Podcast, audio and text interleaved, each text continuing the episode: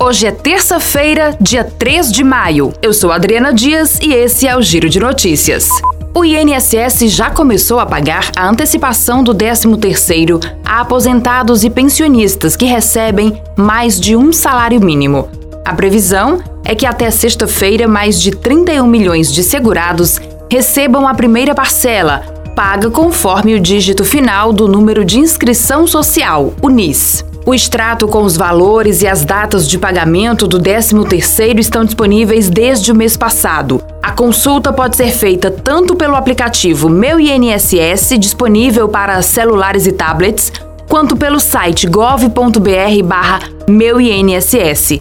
Quem não tiver acesso à internet pode consultar a liberação do 13º pelo telefone 135 é preciso informar o CPF e confirmar alguns dados ao atendente antes de fazer a consulta.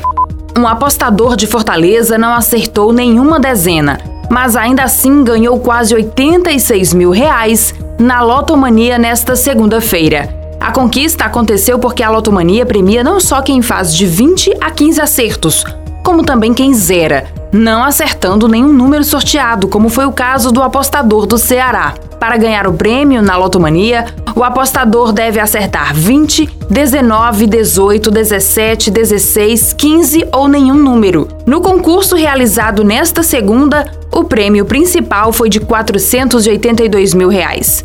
As dezenas sorteadas no concurso foram 54, 46, 49, 43, 32, 76, 74, 8, 25, 79, 11, 61, 68, 83, 75, 55, 78, 6, 73 e 26. A ex-mulher do DJ Ives, Pamela Holanda, se envolveu em uma nova confusão. O ex-assessor da famosa acusa Pamela de agressão verbal e humilhação utilizando a orientação sexual dele. O cearense também teria sido humilhado na frente de outras pessoas em eventos públicos. Até o irmão de Pamela está envolvido como suposto assediador.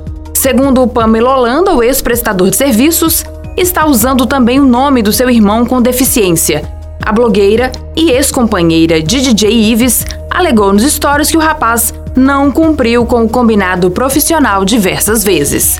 Esse foi o Giro de Notícias com a produção de Igor Silveira e a sonoplastia de André do Vale. Essas e outras notícias você encontra em gcmais.com.br.